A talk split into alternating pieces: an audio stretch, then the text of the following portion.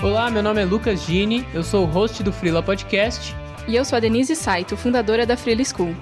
E esse é o Papo Freela, onde mensalmente a gente vai receber outras pessoas numa conversa direcionada para um tema. E no episódio de hoje, nós vamos conversar com o designer Nelson Balaban e a designer e ilustradora Niege Borges. Vamos falar sobre o mercado internacional e a experiência deles trabalhando para fora do Brasil.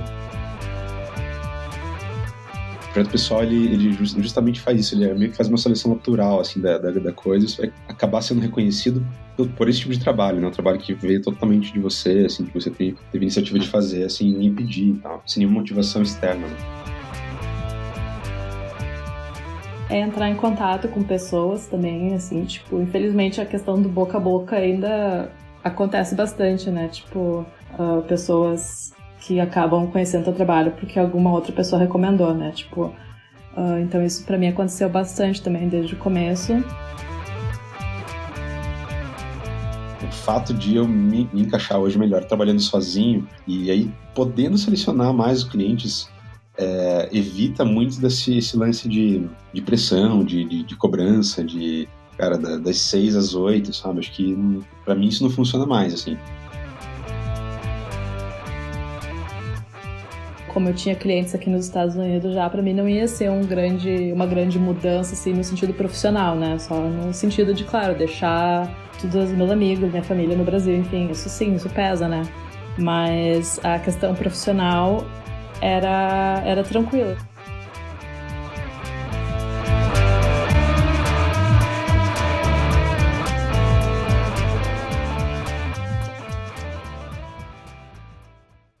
Olá, queridos ouvintes, eu sou o Lucas Gini do Frila Podcast e estou aqui com a Denise Saito e mais dois convidados hoje para falar sobre o mercado internacional. Oi, gente, sejam bem-vindos. Bom, vamos direto para as apresentações. Então, Niege e Nelson, queria que vocês contassem um pouquinho da trajetória de vocês, o que, que vocês fazem, como que vocês chegaram até aqui e acho que, de repente, Nelson, você pode começar. Tá bom, obrigado. Bom, é, eu comecei a mexer com, mexer com design, esse jeito que eu falo é, que eu comecei a trabalhar nisso, quando eu comecei a fazer site, eu tinha uns 9 anos e, e aí comprei uma, uma revistinha, uma revistinha, um livrinho pequeno assim, que tinha numa banca de revista perto da minha casa, um dia que eu decidi comprar isso e não um jogo, assim, é, e aí, putz, daí pra frente foi, foram várias fases, assim, não tinha, na época não tinha, é, não tinha Behance, não tinha Twitter, não tinha Instagram, não tinha, tinha Orkut, né, mais ou menos Orkut, e, então a comunidade de design digital estava crescendo mesmo, assim, estava tava cada vez mais é, tendo plataformas, tendo ferramentas diferentes para divulgar o trabalho, né? Então, eu, nesse, nesse, nesse início, assim, tipo, uns três anos depois que eu comecei a me envolver nas comunidades digitais, como a, a DeviantArt, por exemplo, que acho que era, deve ser maior ainda hoje, e na época foi uma das primeiras é, comunidades, para não falar rede social, né, de, de, de, de design, criatividade em, em, geral. A partir disso, assim, eu comecei a mandar os meus trabalhos para revistas. Então, é, é engraçado que hoje é difícil você achar uma revista de design para vender, né? É, na época era bastante, assim, tinha bastante procura e acho que era um meio que validava muito, assim, o, talvez um, um certo status, né, no mercado e tal. E isso para mim foi muito precoce, assim, eu não tinha experiência nenhuma com, com design de fato, então sabia que eu queria me tornar um designer, né? Estava nesse processo ainda, porque eu comecei com arte digital. Então foi muito uma coisa assim, é, já comecei meio perdidaço, assim, querendo fazer tudo. O meu primeiro freela acho que foi um, um layout de MySpace. é, isso foi, faz muito tempo, assim, então já faz 15 anos que eu estou trabalhando. Hoje eu estou mais especializado mesmo em tipografia e, e, embora não faça isso do jeito que eu gostaria ainda, estou começando a desenvolver melhor isso. É, e trabalhando como design mesmo, com, como designer de identidade visual, já faz mais ou menos uns cinco ou seis anos que eu tô acho que a maior parte do tempo independente, assim. Então, basicamente é esse o meu mini currículo, assim. E muito disso aconteceu, é, as coisas vieram a acontecer e o meu trabalho foi tomando uma, uma, uma, certa forma de acordo com o tempo, assim. Muito porque eu me envolvi com, com é, é as pessoas, né, os profissionais da, da comunidade de design internacional, assim. Então, é, isso foi, foi bem importante, assim. As referências que eu tive foram um pouco diferentes das, das referências que o pessoal na, na, na, na, comunidade local, digamos assim, tinha, né? Aquela coisa muito acadêmica e tal. Então, isso foi bem, foi bem importante para mim. E hoje eu fui, tô aqui. Né? As pessoas não estão vendo, mas eu tô de roupão aqui, né? olhando para esse céu meio acinzentado de Curitiba, que é onde eu moro. E é isso. Aliás, é uma honra estar aqui, viu? Niege, pode ficar à vontade. Oi, meu nome é Niege Borges, eu sou uma ilustradora e designer gráfica freelancer e eu comecei a minha carreira na Box 1824, aí no Brasil. E é uma, não sei se vocês conhecem, mas é uma, uma agência uh, bem legal de pesquisa de tendências e tal, e eles super foram importantes para o começo da minha carreira. E eu me formei em design gráfico e eu fazia bastante infográficos, assim, na época, uh, porque, enfim, era uma coisa que estava super em demanda, assim, e, e na própria, na Box também a gente fazia bastante, assim, porque eles fazem uh, pesquisa de tendências e coisa, então foi uma, um, um, nicho que eu acabei me especializando. E daí depois que eu saí da Box, eu fiquei fazendo freela uh, em tempo integral, acho que desde, então, desde 2011. Então já faz uns 10 anos agora. E aí, então eu comecei a trabalhar com vários outros clientes, assim, eu acho que começando a construir meu, meu portfólio na Box, e daí começando a pegar outros trabalhos, assim, de outros clientes, eu comecei a expandir, assim, a minha, a minha cartela de, de, de empresas que eu trabalhei com. E, e é, então eu fui, eu faço bastante, ainda faço infográficos, mas eu também tenho feito bastante ilustração, assim, porque a maioria do meu trabalho como design gráfica uh, sempre foi uh, bem ilustrativo, assim. Eu acho que os clientes eles vinham me buscar também esperando que eu fizesse o design e as ilustrações junto. Então eu acabei me especializando nisso, assim, e é uma coisa que eu gosto bastante de fazer. Mas, mas é, eu também uh, lembro, assim, quando não tinha Instagram, não tinha nada, assim, ainda direito. uh, E era, era bem diferente, assim, eu também uh, enviei meu portfólio para empresas, mas também rola aquela coisa de você trabalha para alguém e daí eles recomendam para alguém na abril e uh, isso, isso de, tipo, de trabalhar para revistas também é, é, bem real, assim, eu acho que na época tava realmente trazendo bastante status, assim, né, tipo, trabalhava em certas revistas e é, então foi assim que eu comecei, assim. Então hoje eu moro uh, no Brooklyn, em Nova York. Eu tô aqui desde 2015, uh, trabalhando como freelancer também. E aí, a pergunta vai para os dois. É, o Nelson até comentou que as coisas foram aparecendo e tal, mas vocês chegaram a ter algum planejamento em expandir para o mercado exterior? Ou realmente começou a aparecer? E também, se começou a partir de um certo momento, vocês falaram, nossa, aqui tem uma chance e começar a investir nisso, ou foi realmente quando viu já estava atendendo mais gente de fora do que do Brasil? Bom, no meu caso, acho que é mais específico, assim, porque como eu não, não fiz faculdade, né, eu comecei, comecei a trabalhar, mas acho que era aos 16 ou 15, 16 anos, estava terminando o ensino médio ali, estava super irritado com, com, com o colégio e tal, e não fazia mais sentido, né? E então não tive contato com a área acadêmica, assim. Então eu tive muita, é, muito pouca, não sei, muito pouco contato com, com a comunidade local, digamos assim, né? Tipo, eu fui conhecer é, a Lobo, por exemplo, que é um, né, um precursor de animação no Brasil, é, porque eles vieram pedir um, um, um job para mim, assim, eu nunca tinha ouvido falar, né? E quando eu tinha cinco anos, os caras já estavam abertos já. Então, foi toda uma descoberta, assim, é, acho que foi o caminho inverso, sabe? Geralmente você faz um, um networking local né, e você expande. Eu não sei se esse é o caso da Denise, mas no meu caso foi uma... Não teve planejamento nenhum, assim, foi realmente, putz, uhum. tava aprendendo inglês, assim, adorava... É, acho que eu, eu, gostava muito de fórum, essas coisas, né? Coisa de, de, de quem nasceu ali nos anos 90, é, bate-papo do UOL, essas coisas, então foi meio que isso, assim, ali encontrei um, um, grupo que, em que eu me sentia bem, com que falava a minha língua e não necessariamente o meu idioma, mas é, acabou, acabei interagindo com, com, o mercado de fora antes do, do local, assim, sem muito, sem muito porquê nem como, simplesmente rolou. Sim, é, pra, é, pra mim também, uh, eu acho que meio que acabou rolando, assim, quando eu comecei a, a criar projetos uh, pessoais, assim, só para colocar no meu portfólio, para ter mais coisas no meu portfólio. Eu meio que fiz alguns em inglês, assim, mas eu nem tava pensando tanto, assim, ah, eu vou conseguir clientes de outros países com isso. Eu só tava tipo, ah, vou botar em inglês porque daí mais gente vai ver e vai entender, uh, né? Mas eu não estava assim necessariamente esperando que, nossa, vou conseguir vários clientes, assim, sabe? Uh, e acabou acontecendo. Uh, e eu também eu entrei em contato com uma agência aqui dos Estados Unidos uh, que era especializada em infográficos e eles estavam tipo deixando tu subir o teu portfólio na época e para se candidatar a ser frila e daí eu me inscrevi e daí eles acabaram sendo assim tipo um, uma empresa que me trouxe vários trabalhos no começo da minha carreira e é, então foi meio que acontecendo, assim, eu enviei para algumas, mas não era, assim, tipo, o meu maior foco da vida, assim. Quando a gente conversou um pouco antes da nossa gravação, Nelson comentou que algumas comunidades uh, ajudaram ele nessa transição, então o Behance, o DeviantArt, na época, né, nos,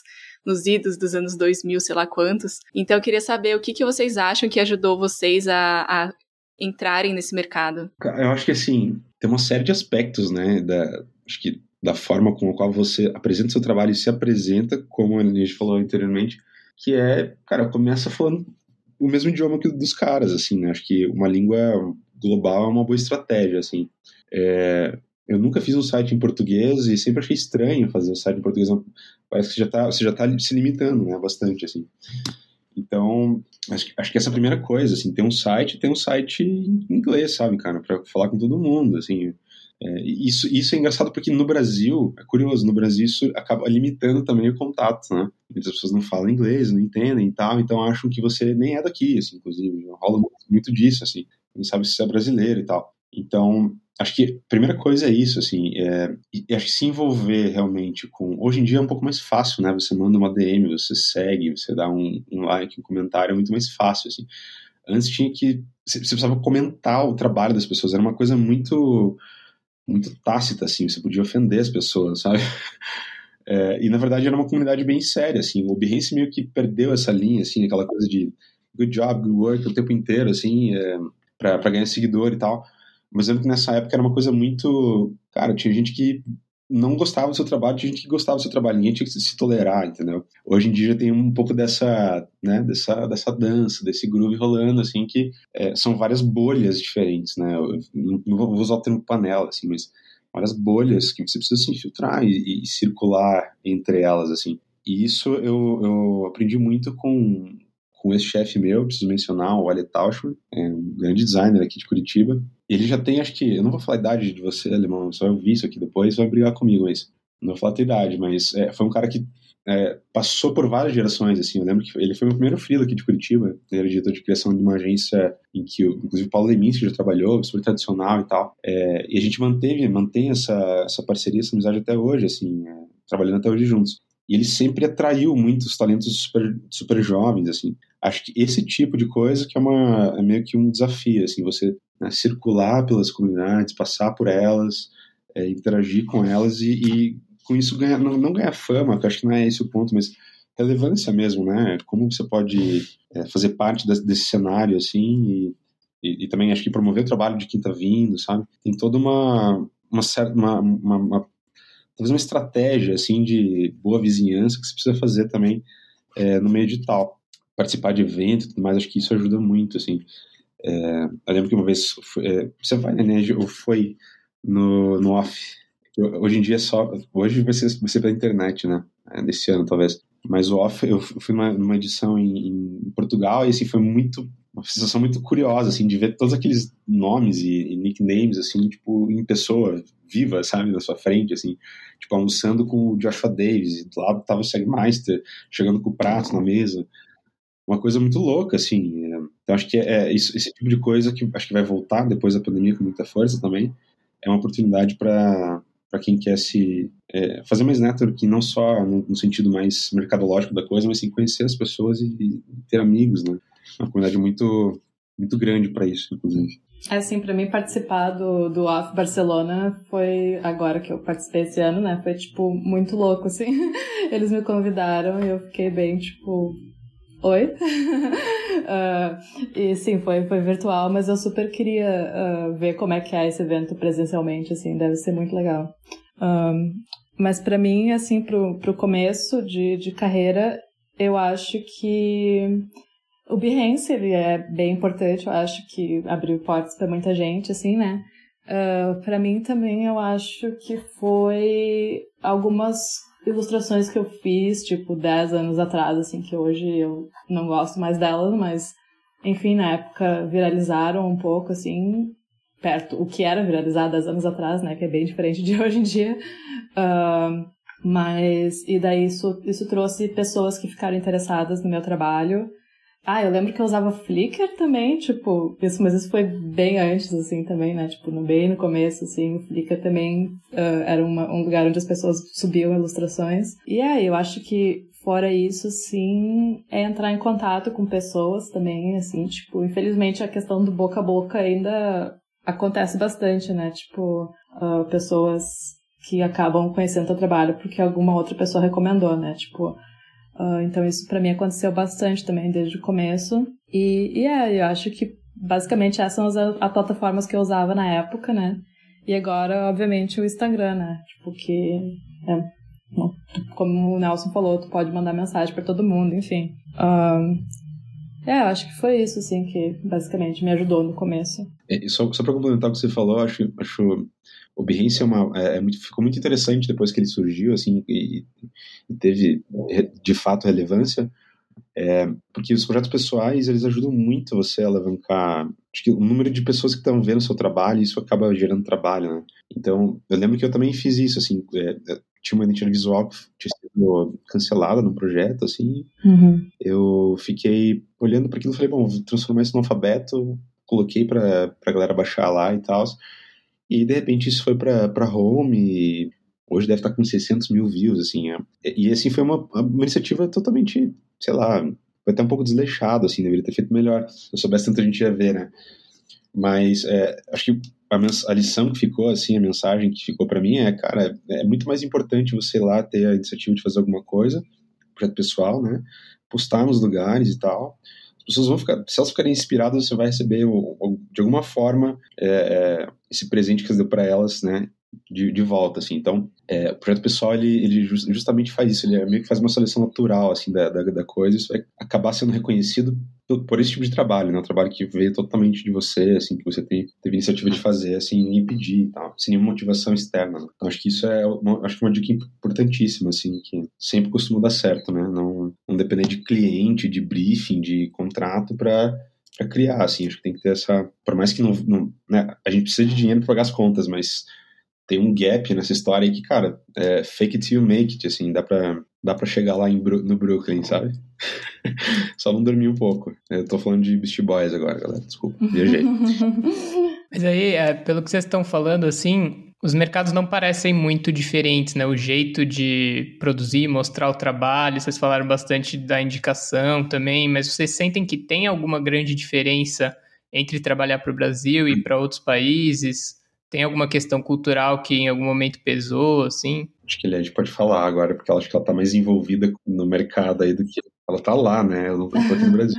É, eu, eu tô aqui no, no Brooklyn, mas uh, eu trabalho bastante de casa, assim, tipo, eu poderia, acho que estar no Brasil, inclusive, que ia mudar um pouco, assim, mas não ia mudar tanto, eu acho. Uh, assim, Uh, eu acho que a principal diferença é mais, assim, questão de, de, de, de cronograma, assim, sabe? Tipo, uh, eu acho que no Brasil, sem querer ser a chata falando mal dos clientes brasileiros, mas eu acho que rola uh, muito mais correria, assim, na minha experiência. Não com todos os clientes, mas eu tive que passar por mais correrias com os clientes do Brasil do que com os clientes americanos. Inclusive, até eu tô fazendo agora um, um projeto que eu chamei uma outra ilustradora para me ajudar também. E ela não tá acostumada tanto a trabalhar com, com, cliente, com cliente americano, assim, e ela tá estranhando muito que eles dão um prazo muito enorme, assim, e, e eles demoram para dar feedback, mas daí também demoram para te poder, tu também tem mais tempo para de, uh, devolver, né, a, a outra versão, enfim. Então, eu acho que é uma coisa que, assim, as pessoas podem estranhar até que eles são meio lentos, assim, comparado com o Brasil. Uh, e, mas é, assim, depende muito do cliente. Claro que tem clientes aqui que também, né, pedem as coisas para ontem, né? Então, essa é a principal diferença que eu sinto, assim. E a questão do pagamento, às vezes, também, né? Sem querer, sem converter, né? Obviamente, assim, o dólar e o real, mas às vezes eu acho que os projetos aqui em geral, eles pagam mais, assim, sem querer, sem converter, assim, né? Tipo, só pensando no, no valor total, assim, tipo, uh, sem, sem, sem a conversão das moedas, enfim. Tipo, é basicamente isso, eu acho que eu noto, assim. E daí aqui, às vezes, eu vou trabalhar em escritório, às vezes eu passo, assim, tipo, uma ou duas semanas uh, em escritório de clientes. E daí, o que, então, no, e no Brasil eu nunca trabalhei, né, em escritório. Porque quando eu trabalhava na, na Box 824 era home office. Então eu não posso falar muito assim sobre qual é a diferença do escritório do Brasil para os Estados Unidos. Uh, mas uma coisa que eu noto aqui, que eu, que eu não gosto daqui dos Estados Unidos, é que eu vejo que as pessoas não tiram um horário de almoço assim, que nem uh, eu acho que era no Brasil. As poucas vezes que eu trabalhei em escritório com a Box, né, que a gente teve uns períodos que a gente ia no escritório às vezes, uh, a gente, tipo, tinha um horário de almoço bem definido, assim, sabe? Uh, aqui no, nas agências que eu trabalhei aqui, o pessoal meio que come correndo, assim, e volta a trabalhar, tipo, é bem, é bem não muito saudável, eu acho, assim, eu não sei como é que tá no Brasil agora, mas Uh, as pessoas pegam, às vezes até pegam a comida e vão comer na frente do computador, no escritório, assim, tipo, acho que não, sabe? Eu, eu pegava e ia almoçar no restaurante, na minha, assim, sabe? Tipo, com licença. Mas às vezes já aconteceu também de eu ter que ficar, tipo, fazer que nem os americanos, assim, comer rapidão e voltar a trabalhar, sabe? Uh, mas é, então acho que varia muito, assim, conforme o lugar e, enfim, projeto, enfim, mas basicamente é isso. É, eu ouvi falar que alguns amigos que, que, trabalham justamente em Nova York sempre falaram, assim, que tipo, não rola aquele lance de bom dia, assim, tipo, né, as pessoas estão meio que, não, não tem essa coisa, essa, esse aspecto hum. social do dia a dia, assim, que, que rola muito aqui no Brasil, né, e que eu particularmente não gosto, assim, acho contraproducente. Mas, enfim, é, acho que, como eu trabalhei mais é, em projetos, não não contratado fixo, assim, as minhas experiências foram muito diversas com, com clientes de, de fora e daqui, assim, então, atendi clientes com ilustração, atendi clientes com, com direção de arte mesmo, e, e aí fixo também em agências, né, e como designer gráfico, fazia equilíbrio em agências, mas a maior parte do tempo trabalhei sozinho. Então, é, hoje eu tenho um, um, um, desenvolvi um certo método também, um jeito de começar a relação com o cliente que meio que uniformiza as coisas, assim, né? Muito difícil é, dar 100% certo, mas eu acho que o que, o que a grande diferença é isso que a Inês falou. Em primeiro lugar, é questão de prazo, assim, cara, eu fiz um, um, uma ilustração para Apple, eu demorei quatro meses para entregar para eles. E assim, no pressure, sabe? Eu que estava muito, muito preciosista, assim, em cima daquilo. Mas também quando eu fui trabalhar, fiz um freela de duas semanas para uma agência mesmo de, de Los Angeles, é, era um pitch, né, pitch remunerado e tal. Então os caras pagam bem, mas é, nesses casos, é, algumas vezes foram repetidas vezes, assim, que aconteceu exatamente isso, assim, é, é bem pago, mas, cara, é, estão em cima de você o tempo inteiro, assim. Na Alemanha é a mesma coisa, dois meses trabalhando com os caras lá, Tipo, eles instalam tudo na sua máquina, eles veem o que você está fazendo, eles traqueiam o tempo que você fica com o mouse mexendo, com o mouse parado. É... Putz, meu, pra mim não funciona, assim, sabe? Acho que tem que ter uma certa autonomia até nesse sentido, assim. Tipo, cara, é, é aquela história que a Paula Scher falou uma vez, falou várias vezes, né?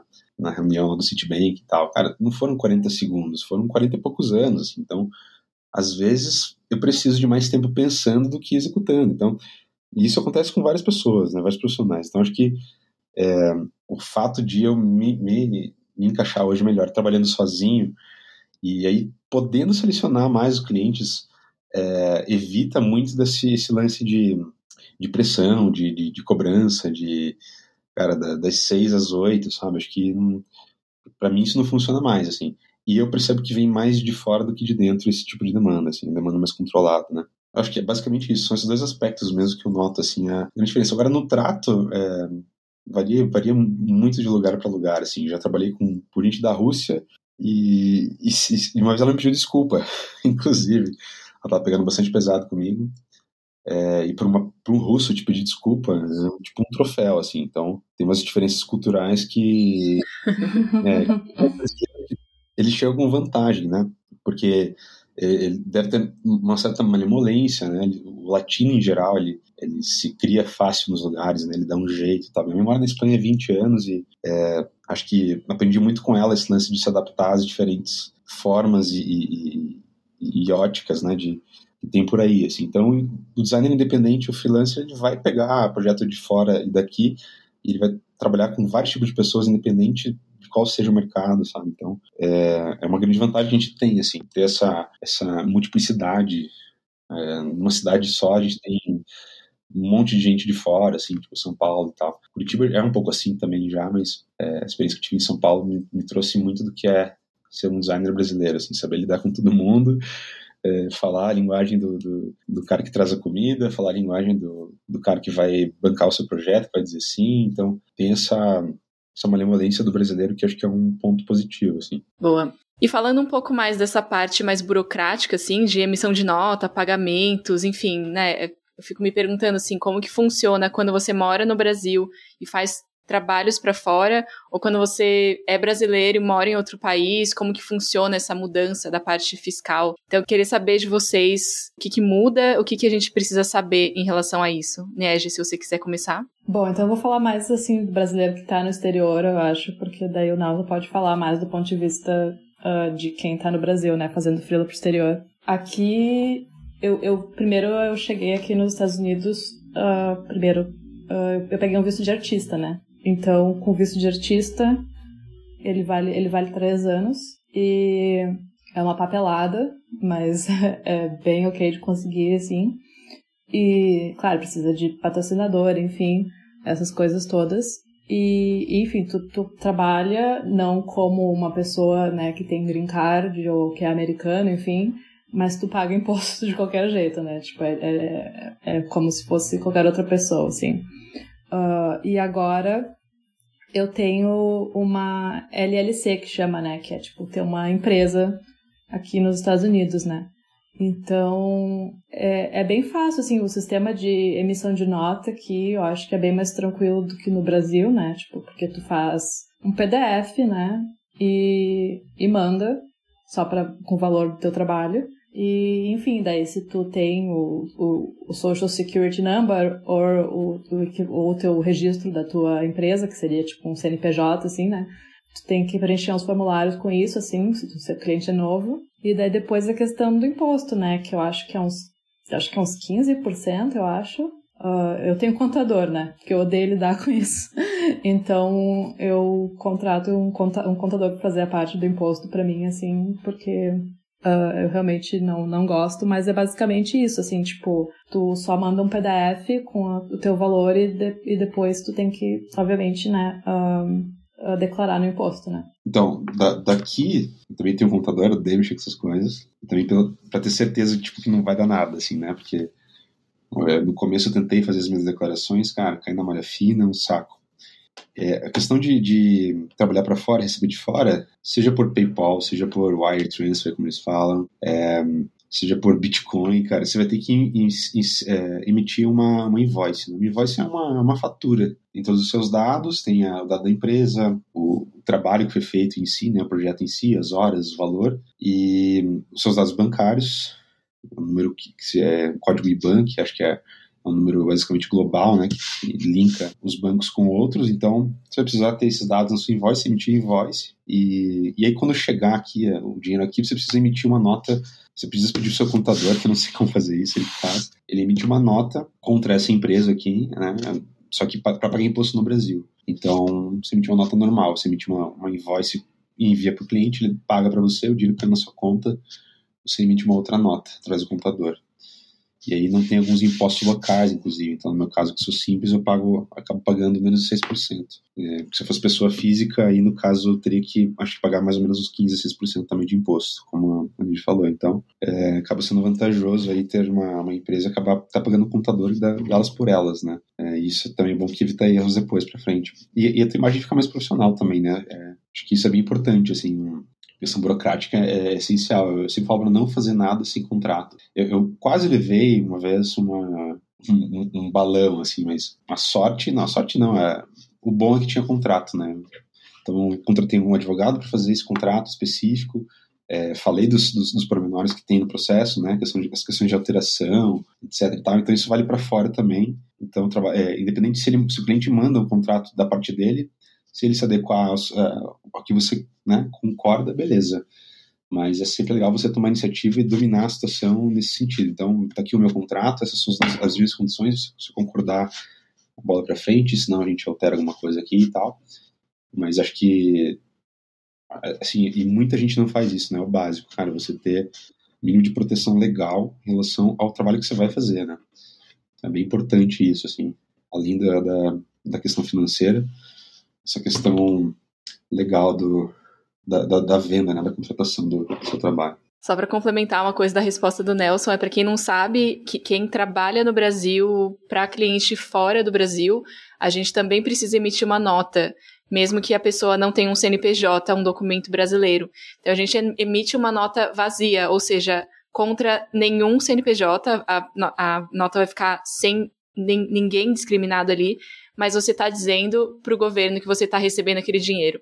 Então, essa é uma dica que eu, eu descobri, na verdade, na prática, porque quando eu comecei a trabalhar para clientes gringos, eu tive que ir atrás dessa informação, perguntei para minha contabilidade, eles me contaram. E eu acho que pouquíssima gente sabe disso, então acho que valia a pena comentar sobre isso. E bom, queria também saber, Niege, se você. Eu acho que você já falou um pouquinho sobre isso, né? Que você tem agora uma LLC aí no, nos Estados Unidos, mas se você ainda tem alguma empresa aqui no Brasil, ou se você usa a sua empresa americana para trabalhar para cá, e qual que é, a, a, enfim, a diferença que você sente, assim, da, do sistema, se tem alguma diferença muito grande de emissão de nota e toda essa parte mais burocrática? É, não, eu ainda tenho, eu tenho um MEI no Brasil, porque eu ainda pego trabalhos com o Brasil também, né, tipo, uh, porque rolam uns trabalhos bem legais também. Então, eu mantive o meu MEI, então quando eu vou trabalhar para o Brasil, eu recebo através do MEI. Já aconteceu, acho só com um cliente do Brasil que me pagou direto aqui nos Estados Unidos em dólar, e daí eles um, depositaram na minha conta aqui nos Estados Unidos. Mas em geral eu deixo os clientes do Brasil, eu falo que é ok eles me pagarem na minha conta do Brasil. Eu ainda tenho uma conta, muitos brasileiros vêm pro exterior e fecham as contas todas no Brasil, né? Mas eu deixei aberto por causa disso, assim, para facilitar caso eu quisesse, quisesse trabalhar com clientes do Brasil. E eu acho que a questão burocrática, assim, é, é bem isso aquilo que eu falei, assim, né? Tipo, da, da facilidade, eu acho, de, da emissão de nota, eu acho que fazer um PDF eu acho que é mais fácil. Se bem que hoje em dia o, o lance da nota eletrônica tá bem de boas, assim, no Brasil, né?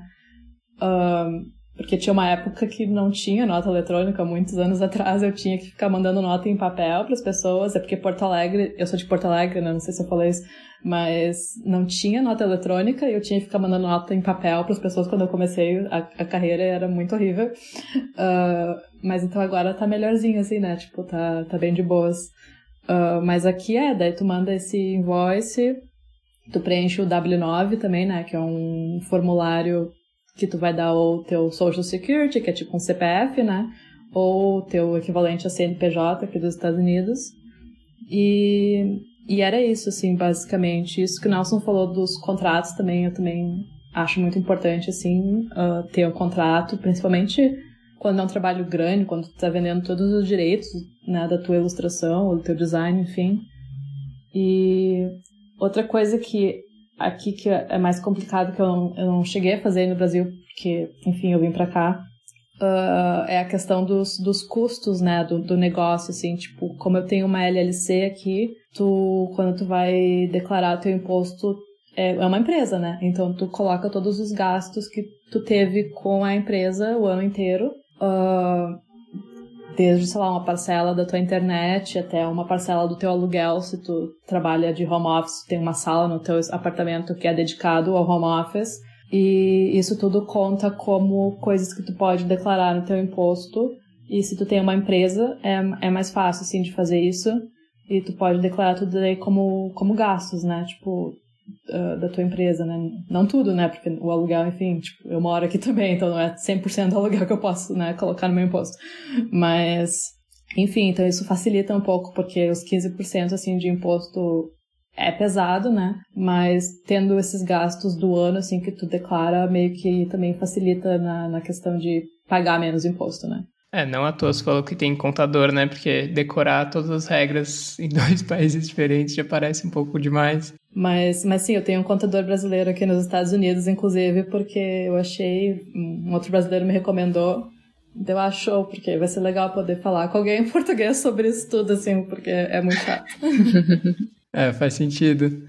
E aí, queria puxar uma pergunta mais direcionada para o Nelson, se você já chegou a ficar períodos fixos, assim, fora do Brasil, pelo pelo que você falou em alguns momentos, deu a impressão que sim. E aí, o que que te prende aqui, assim? Não prende, né? Mas por que você prefere ficar aqui? Ou quais são as vantagens que você vê? E depois também, se Niege quiser falar por que Nova York, né? Não, não, não trabalhei fora. É só de casa para fora mesmo. Não, não tive. Assim, algumas vezes rolaram, tipo, duas, três entrevistas, aí, tipo, não rolou mais, assim. Talvez não era para ser, mas. É, cara, o que me prende no Brasil, nada, na verdade. Minha mora na Espanha já faz 20 anos e antes, assim, 30 dias antes da pandemia chegar no Brasil, eu tava, tipo, com tudo pronto para ir embora, assim. Inclusive com um plano de negócio já pronto para chegar na Espanha, abrir e fazer. Mas, né, é, estamos aí. E agora as coisas mudaram completamente, assim, eu não sei, mas não tenho mais planos, na real. Eu vou entregar meu apartamento agora, cara, socar tudo dentro do carro, assim, deixar algumas coisas no depósito e, e tentar viver essa vida meio nômade, assim, por um tempo, sabe? Então, eu não sei, eu não sei sobre, não, não sei se eu tenho vontade agora de encarar esse desafio foda que é você mudar de país, assim, cara. Minha mãe passou por isso, a Neide passou, deve ter passado por algumas dificuldades também. Acho que tem uma, uma questão de adaptação que independe da sua vontade, da, putz, é uma puta de uma oportunidade, né? É uma posição super, super legal e tal, um desafio interessante, é, país super interessante e tal. Acho que são muitos fatores que, que, que definem se você vai ter uma experiência boa ou não, né? Então, acho que é uma coisa que, por enquanto, assim, eu tô, tô reavaliando, sabe? Eu tava bastante, bastante fim de sair, mas depois da pandemia eu tô, é, é tô com alguns objetivos que estão meio, não são mais inerentes ao design em si, mas é, acho que tem a ver com que com essa retomada que a gente vai ter cultural, principalmente de entretenimento, assim que eu tô querendo fazer agora e acho que no Brasil vai ser um bom lugar, assim. Então eu acho que vou ficar por aqui por uns tempos ainda, mas nada impede de cara, dar, dar uma volta por aí também, seja pelo trabalho, seja não pelo trabalho. Acho que é super válido você ter uma experiência fora é, e por mais difícil que seja, né, dependendo da situação que você está, acho que é super importante também passar por essas coisas, porque morei um ano na Espanha e tal, não, não trabalhei para lá, mas é, você sente realmente uma, uma, necessidade de se adaptar muito rápido, assim, então acho que isso é, isso é uma coisa que eu não tô, eu não tô preparado ainda agora, assim. mas é isso. É interessante essa visão, porque eu tenho visto muita gente pensando o contrário, né? Assim que der, eu vou sair. e aí você tá falando, não, eu ia sair, mas agora eu vou ficar. É, então, aqui tem que, tem que acho, colocar as coisas um pouco em perspectiva, assim, sabe? É, é assim, é, é, é, a polaridade das coisas, né? Agora a gente tá, tá nessa, nessa merda dessa situação com esse governo que tá aí e tal, com tudo que tá acontecendo do jeito que tá sendo administrado. E, cara, a gente é muito bom nisso, sabe? De virar o jogo completamente aqui para esses lados, assim. Acho que é, tem uma, uma questão de fluxo econômico e financeiro que, que na Europa, por exemplo, não, não, não é a mesma coisa que no Brasil. Assim, aqui no Brasil a gente vive uma corrida de ratos mesmo, né? É, talvez não, não, não posso falar sobre os Estados Unidos, mas me dá a impressão que é mais ou menos a mesma coisa. Assim, a gente tem uma, uma sociedade ultracapitalista em ascensão, né? A minha mãe mora numa cidade de 200 mil habitantes, no interior da Espanha. Ela, ela queria que eu tivesse é, por lá para justamente viver, viver a vida que ela, que ela vive e, e ver as coisas como ela vê, que é vida muito simples, né? Pô, os caras é, têm um intervalo de quatro horas no meio do dia, sabe? Você vai comprar pão três horas da tarde, tá tudo fechado, por exemplo. Tipo, ninguém. Cara, eu trabalhei já, agora eu vou, vou assistir o jogo do Barcelona no pub ali, entendeu? É, ah, não, tô fechando agora, passa amanhã. Mas, não, não tem essa de cinco minutos a mais. Então, é, é, um outro ritmo, assim. Eu acho que nessa, nessa faixa etária que, que eu me encontro agora, e com essa experiência trabalhando com marcas mesmo, eu aposto muito no Brasil no, nos próximos cinco anos aí, principalmente depois de tudo que a gente tá passando, sabe? É, e pretendo usar esse, esse, essa minha experiência, meu conhecimento para de fato fazer alguma coisa aqui. Então, e eventualmente para lá também. Acho que não, ter esse, esse link lá, né, minha mãe lá, é muito útil, assim, porque pouquíssimo, são pouquíssimas pessoas que têm essa, essa oportunidade mesmo. Então, né, conseguir um, um, visto de artista, como a comunidade conseguiu e tal, é, ela falou que é de boa, mas eu, eu, já vi a documentação, é super, super complexo, você tem que tirar print até, do, até dos elogios que você recebeu por e-mail, assim. é meio, meio que isso, assim, pra Então tem toda uma, tem um shift aí de, de realidade que, cara, tem que ter, tem que ter peito para encarar, assim, eu admiro muito. Então, é, e ao, ao, mesmo tempo aposto muito no. Tô comprando o Brasil na baixa agora, sabe? É, isso do, do visto de artista, eu falei que é de boa, sim, mas tipo, perto do que tu lê no, no site da imigração dos Estados Unidos. Tu procura o que, que é o visto de artista no site da imigração dos Estados Unidos, fala que tu precisa ter ganho um Oscar, ter ganho um Grammy, ter né, feito várias coisas.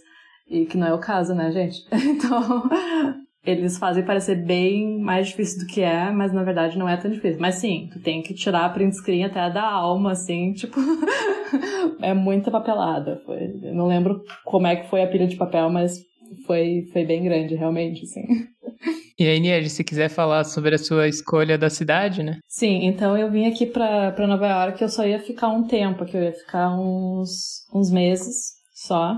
E eu acabei gostando muito. Eu, só tava aqui como turista, assim, tipo, porque eu visto de turista é seis meses, né? E eu, como eu tinha dinheiro guardado dos trabalhos que eu tava fazendo pro exterior já, então, tipo, uh, era de boas para mim ficar esse tempo aqui. E eu ia aproveitar e fazer umas aulas na, na School of Visual Arts, assim, só pra ter uma meta, assim, de não ficar aqui só por ficar. Então eu também me inscrevi em algumas aulas lá, assim, pra ser mais produtiva. E, e era isso. Só que daí eu acabei. Eu conheci um homem, claro, e, e, e tinha que ter uma, uma história assim, né? E, e daí ele é meu marido agora, então eu acabei ficando assim, porque eu, eu conheci ele, assim, mas eu, a gente não casou de cara, assim, uh, pra, pra eu ficar aqui nem nada, né? Como eu disse, eu peguei o visto de artista, porque, enfim, eu não queria colocar nenhuma pressão, assim, na, na, na relação nem nada. Então eu vi que esse visto de artista era uma possibilidade e eu, como eu tinha clientes aqui nos Estados Unidos já, para mim não ia ser um grande, uma grande mudança assim no sentido profissional, né? Só no sentido de, claro, deixar todos os meus amigos, minha família no Brasil, enfim, isso sim, isso pesa, né? Mas a questão profissional era era tranquila, assim. Eu imaginei que uh, ia ser até talvez me ajudar um pouco a conseguir alguns clientes aqui, assim, que de fato eu estando aqui, assim, uh, não fez assim uma diferença enorme, eu diria, mas faz uma diferença, assim, sim. Eu consegui clientes que eu acho que eu não teria conseguido. Acho não, tenho certeza que eu não teria conseguido, porque precisava ter empresa aqui nos Estados Unidos uh, se eu estivesse no Brasil. Então. Então é, então assim, eu peguei o, o visto de artista e acabei ficando, assim, para ver o que, que ia acontecer, né? Se eu ia ficar para sempre ou se eu ia ficar 10 anos, não sei. Então até hoje eu não tenho essa resposta, não sei até quando eu vou ficar aqui. Mas eu decidi ir ficando, assim. E, então agora eu sou casada com esse americano, né? Então facilita a questão burocrática também, né? O visto de artista, ele vale por três anos e tu pode renovar ele, mas uh, é, uma, é uma trabalheira para renovar e é bem chato. A questão de sair do país com esse visto é bem chato também. Então, como rolou de eu casar com ele uh, pra aplicar pro Green Card, né? Uh, enfim, a gente já tava morando juntos, tudo, né? Então, só foi a questão, terminar a questão burocrática, assim. Mas eu super também amo muito Nova York, assim. Então, isso, é, esse é outro fator, assim, tipo, que me levou a querer ficar aqui. Porque eu gosto muito de estar numa cidade que tem tanta coisa acontecendo, né? Agora, só, bom, a gente teve esse ano de pausa, né? E agora tá reabrindo, mas normalmente tem muita coisa acontecendo, né? E muito, muito museu e galeria e coisas do tipo, assim, que eu gosto bastante de, de ter a opção, né? De ficar indo toda hora. E eu pensei, bom, por que não, né? Tipo, eu já ganho em dólar mesmo, então, claro que o custo de vida aqui é muito mais elevado do que no Brasil, né? Mas eu resolvi tentar e ver o que acontecia né? E acabei que fui ficando, assim, e daí todo ano eu tenho um momento, assim, que eu fico, tipo, talvez eu volte pro Brasil agora, uh, mas eu ainda não voltei, né? Mas eu não descarto a possibilidade de voltar um dia, assim, ainda ficou no ar, uh, fica no ar a questão, assim, porque aquela coisa, né, de tu trabalhar para clientes gringos estando no Brasil, tu obviamente tem mais dinheiro, né? Uh, então a minha vida de vida, meu estilo de vida aqui nos Estados Unidos é confortável, né? Mas, obviamente, seria muito mais confortável ainda no Brasil, né? Tipo, uh, então fica aquele dilema, né? Uh, mas por enquanto eu tô aproveitando bastante a vida aqui, assim, então por enquanto eu não pretendo voltar. Tá certo. Aproveite, porque, olha, a situação por aqui não tá fácil. Mas, bom, a gente tá indo pra nossa última pergunta e eu queria saber se vocês pudessem dar um conselho para alguém que tá, enfim, que tem essa meta de trabalhar para fora do Brasil, que quer expandir para o exterior, o que, que vocês diriam para essa pessoa? Eu acho que a primeira coisa, cara, que, que facilita ou que cria essa percepção de que o teu trabalho se encontra numa uma esfera mais global, que ele tem uma linguagem que possa ao mesmo tempo se encaixar em qualquer contexto e que tenha realmente a sua identidade, assim, seja como ilustrador, seja como designer, é, é inevitável que você tenha percorrido um caminho que você teve certeza que você deveria ter mantido, é, fez de tudo para manter isso, essa individualidade do teu trabalho, a, a, forma com qual você faz, né, e é, como você vende, como você desenvolve seu trabalho, como, como a tua marca principal, né. É, acho que a gente, a gente uma marca, assim, o profissional de, de criação em geral é, é invariavelmente independente, sabe? Porque é, por mais que você queira fazer parte de uma equipe, estar tá debaixo de uma empresa, isso realmente dá, dá uma, é, uma, uma, estabilidade para quem procura isso e tal, mas é, isso, isso, isso tem, tem um preço também, sabe? Eu acho que é, tem muito moedor de carne por aí, assim, então você acaba, é, não sei, tem muita gente que se perde nesse processo, assim, e acaba se acomodando. E tudo bem se for esse o objetivo, entendeu? É, como, por exemplo, a Ania está tá em Nova York, ela está curtindo muito, tá, tá lá, e eu tenho certeza que eu adoraria estar também. Mas eu, por exemplo, hoje tô, tô querendo ir, eu tô vendo uns, terrenos aqui perto de Curitiba, cara. Eu quero comprar um terreno no meio do mato e construir uma caixa lá, sabe? De lá trabalhar para os meus clientes de fora, fazer as minhas coisas com mais tempo, fazer uma escultura no meio do, do, do negócio se eu quiser, sabe?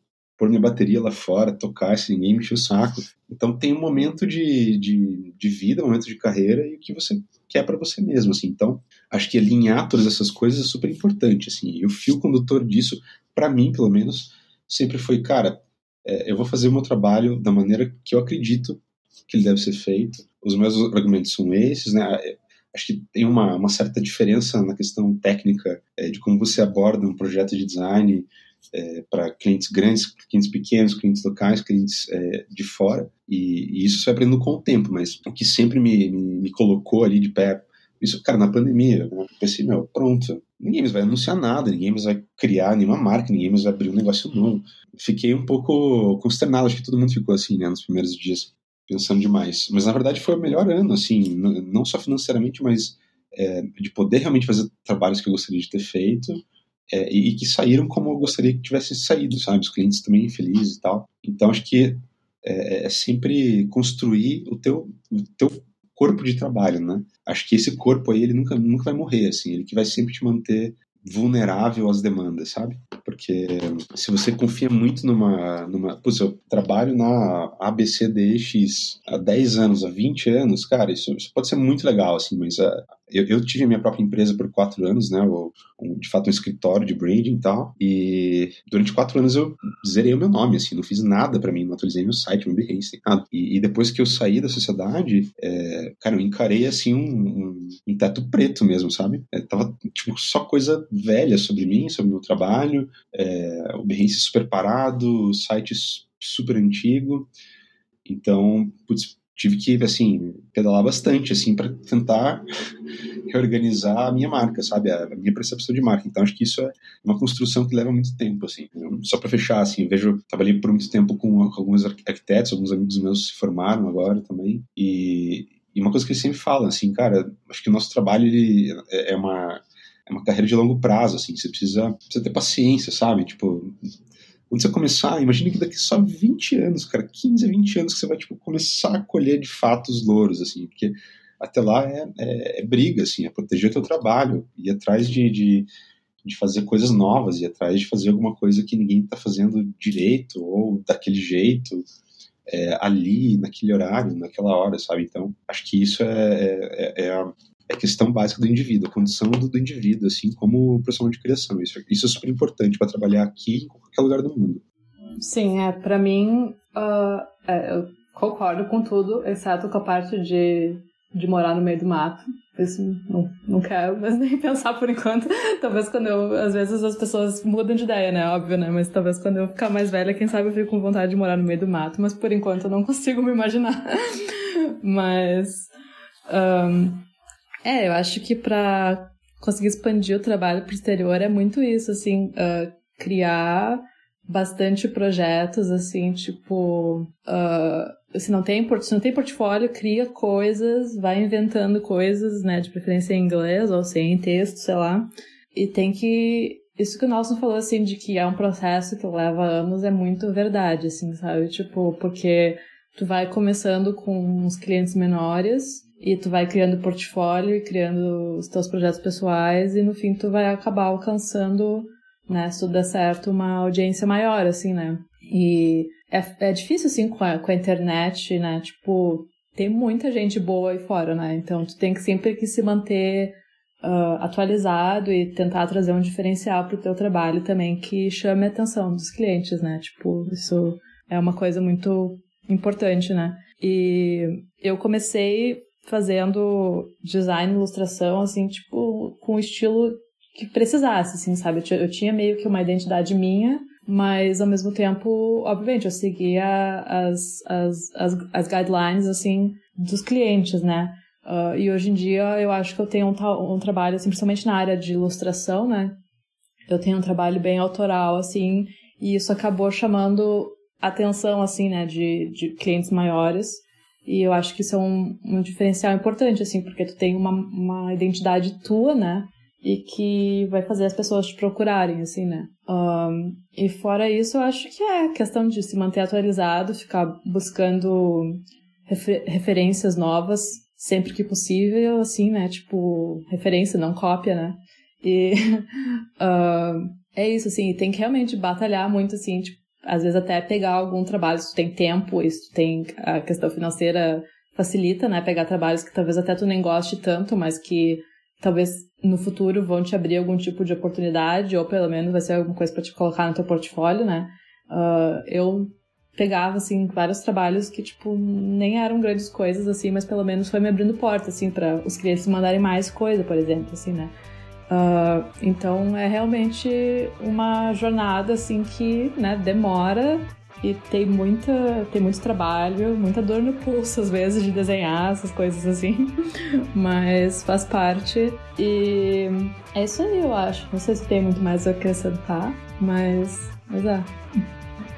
Acho que é isso então, gente. Obrigado por essas dicas finais, obrigado por toda a conversa, por vocês se disporem a falar sobre a vasta experiência de vocês aí. Obrigada, gente. A gente fica por aqui e até a próxima.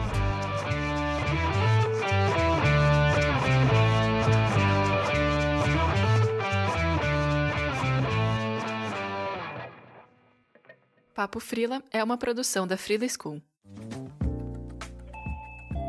Você ouviu uma edição fonohouse.com.